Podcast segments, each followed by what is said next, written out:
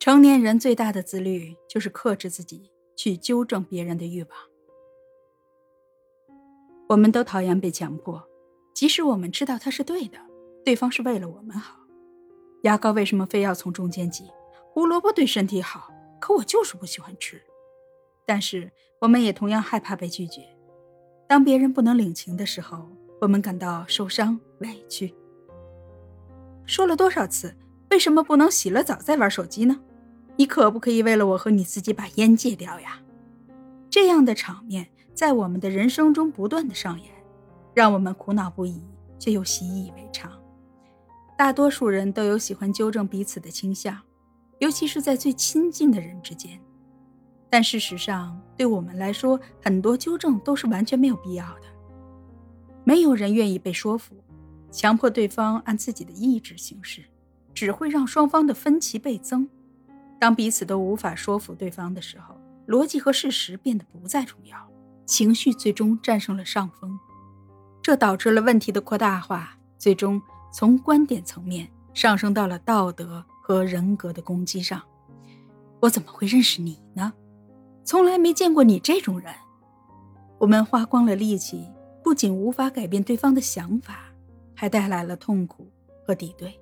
双方都觉得自己受到了伤害，进而导致了关系的疏离。人性上有一个弱点，因为注意力的有限，每个人所留意到的只是他想留意的部分。有个实验，给墨西哥人和美国人快速交叉的看两组图片，一组是美国人熟悉的打棒球的场面，一组是墨西哥人所熟悉的斗牛场面。结果是百分之八十四的美国人只看到了打棒球的场面，百分之七十四的墨西哥人只看到了斗牛的场面。这在心理学上叫做选择性的注意，这让我们形成了固定的形式和认知的模式。一方面像自动驾驶一样省时省力，一方面却也带来了认知上的局限。人们往往只看到了对自己有利的部分，看不到缺陷和漏洞，进而，在潜意识里认为自己是对的，却紧盯着别人的缺点和漏洞，将别人的可取之处选择性的屏蔽掉了，认为别人是错的。因此，我们认为的不容置辩的事实，往往只是局部的事实。当我们可以站在另一方的立场上，你会发现他一直坚持的愚蠢做法也是没有错的。汝之蜜糖，彼之砒霜，公说公有理，婆说婆有理。我们都想证明自己是对的，却谁也说服不了谁。最后比的就是谁更有辩论的技巧，谁的气势足，谁的嗓门大，体力好，有效沟通，自然也就不存在了。我们在家庭关系或者是亲密关系中，常常碰见控制欲很强的一方，一个严要求的妈妈，一个高标准的男友或者是女友。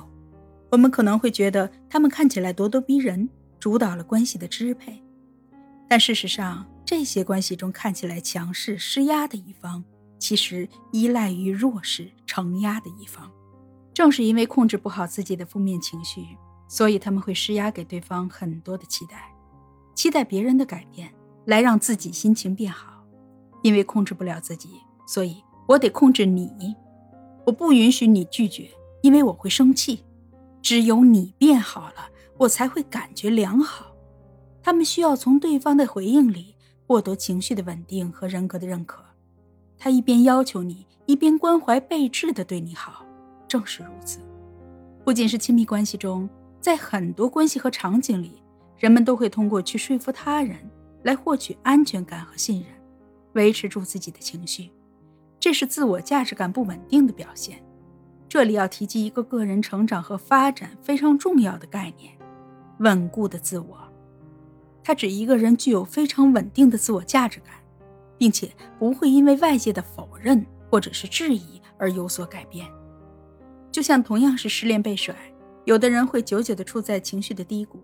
不断的否定自己，不够好，配不上。而有稳固的自我的人，知道只是因为不适合，更容易走出失恋的阴霾。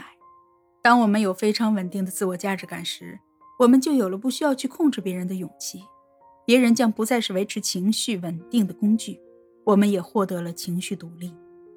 人都是讨厌被外力改变和强迫的，因为它的内部有自己的价值观需要去捍卫。价值观是一个人赖以居住和生存的房间，让我们可以活得有尊严、有安全感。假设一下，有个人突然冲进来对你说：“你的房子要倒了，很危险，我帮你把它撞倒了，不用谢我。”你会怎么想？是不是会觉得他是个神经病啊？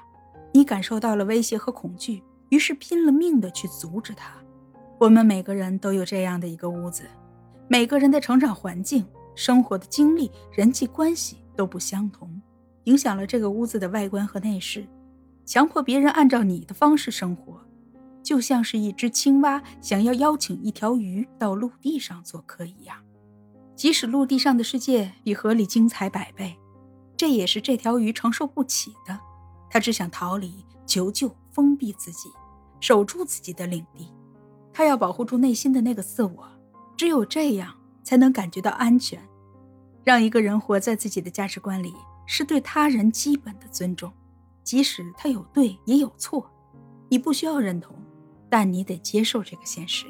一位想控制结果和关系的人，就像抓着一把沙子，抓得越紧，只会流走的越多。就像叔本华说的，在和别人交谈的时候，要克制去纠正别人的冲动，尽管我们这样做是出于好心。因为想要伤害别人很容易，但是想去改善别人，即使没有阻挠，那也是很困难的。改变并非是不可发生的，这个过程只能从内部开始，无法从外部强行的打破。他人不想改变，你越用力，只会让人越反感，只会让人感受到抵触和难堪，修建起更高的心墙，抵御你可能的侵犯。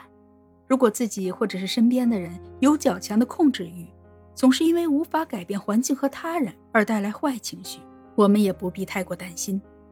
改变能改变的，接受不能改变的，生活真的会明朗很多很多。我们都可以在自己设定的世界观里活得很好，但人与人之间总会有分歧。一个人走向成功的路上，终将明白，成熟是一个标志。就是不再急着与人辩解自己的看法，逐渐明白，不是所有人都生活在同一片海里的。成长大概就是以前被人误解或看法不一样的时候，恨不得揪住对方的衣领说个三天三夜。现在不了，如果你不能理解，那我就掉头而走。改变自己是改变他人和世界的最好的方法。改变他人的途中，遍布荒漠和苦海；改变自己的路上。收获的是幸福和丰盛。